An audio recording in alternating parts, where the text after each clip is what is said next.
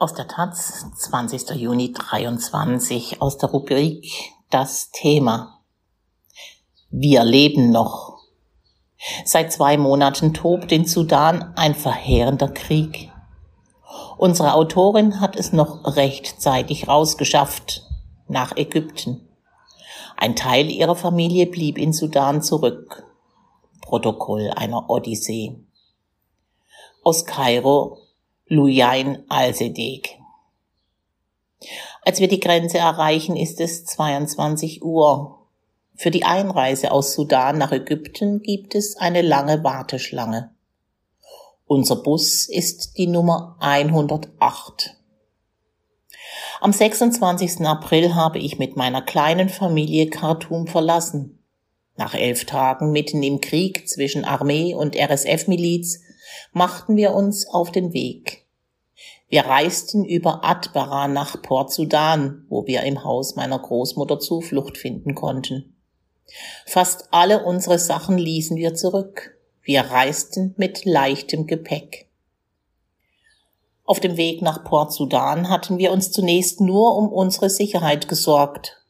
Nach einigen Wochen in der Hafenstadt am Roten Meer, die vollständig unter Armeekontrollen und sicher war, mussten wir uns fragen, ob wir uns das finanziell leisten konnten, obwohl wir nicht einmal Miete zu zahlen hatten. Port Sudan war jetzt faktisch Sudans Hauptstadt. Die Hilfsorganisationen arbeiteten von hier. Der Hafen war komplett mit der Evakuierung von Ausländern beschäftigt.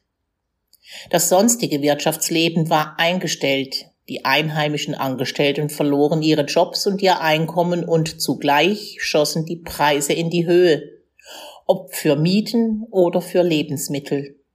An manchen Tagen wachte man auf und stellte fest, dass die Mahlzeit von gestern heute unbezahlbar war. Einige Menschen kehrten deshalb sogar nach Khartoum zurück in den Krieg.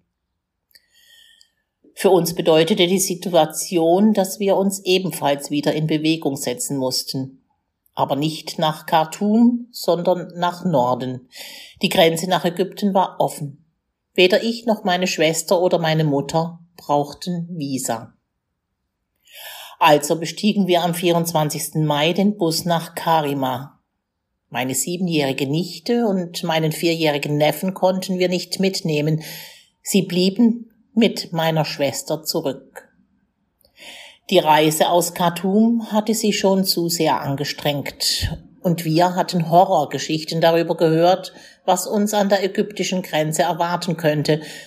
Lange Wartezeiten in der sengenden Sonne ohne Wasser, Schutz oder Versorgung. Die Fahrt nach Karima dauerte zehn Stunden. Wir übernachteten dort und um vier Uhr morgens ging es weiter. Als wir den Grenzübergang Argen erreichten, war es Nacht. Wir warteten. Währenddessen änderte Ägyptens Regierung die Einreisebedingungen.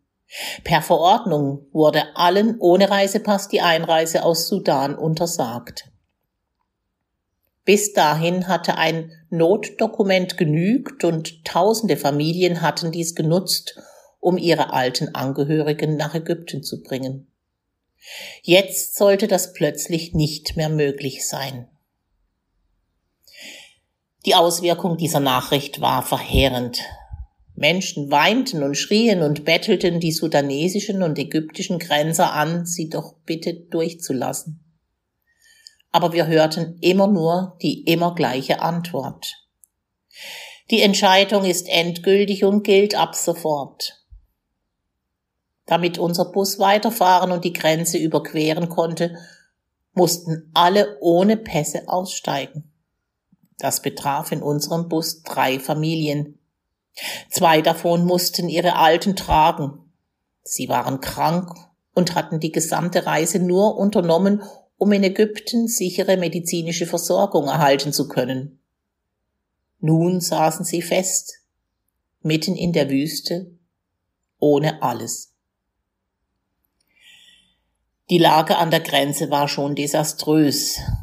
Die wenigen Zelte des Roten Kreuzes reichten für die tausenden wartenden Menschen nicht aus. Während wir nach einem Krankenwagen für die zwei Alten aus unserem Bus suchten, hörten wir, dass in der Warteschlange vor uns ein alter Mensch gestorben war. Er hatte nicht versorgt werden können.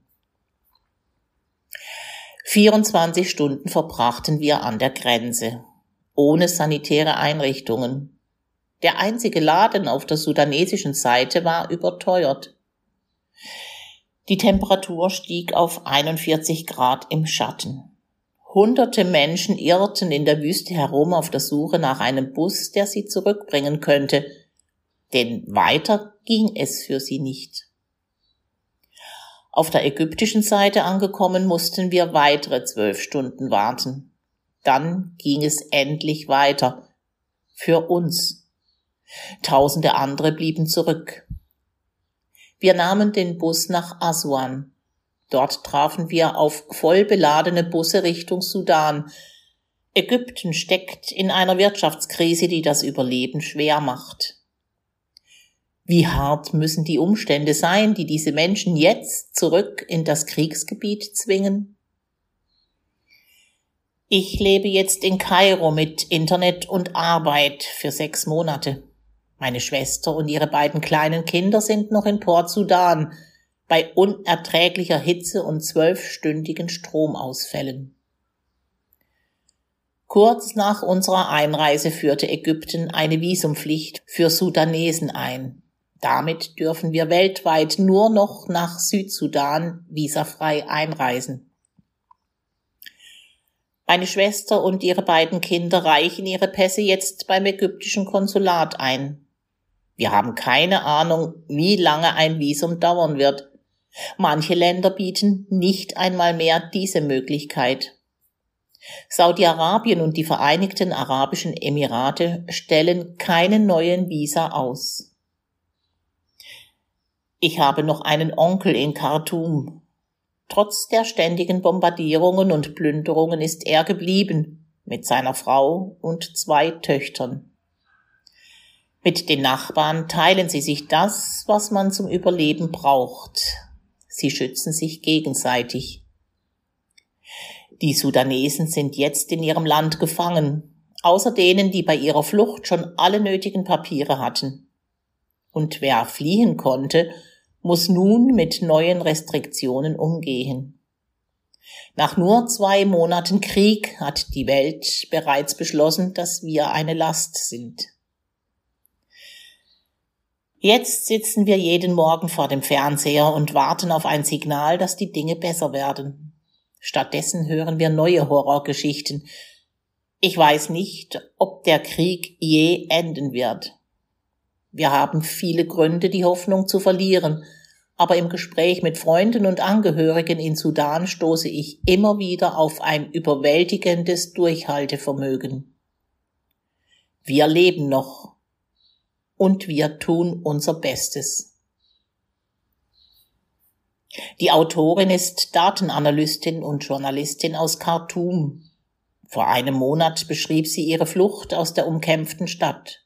2022 nahm sie an einem Workshop der Taz Panther Stiftung in Berlin teil.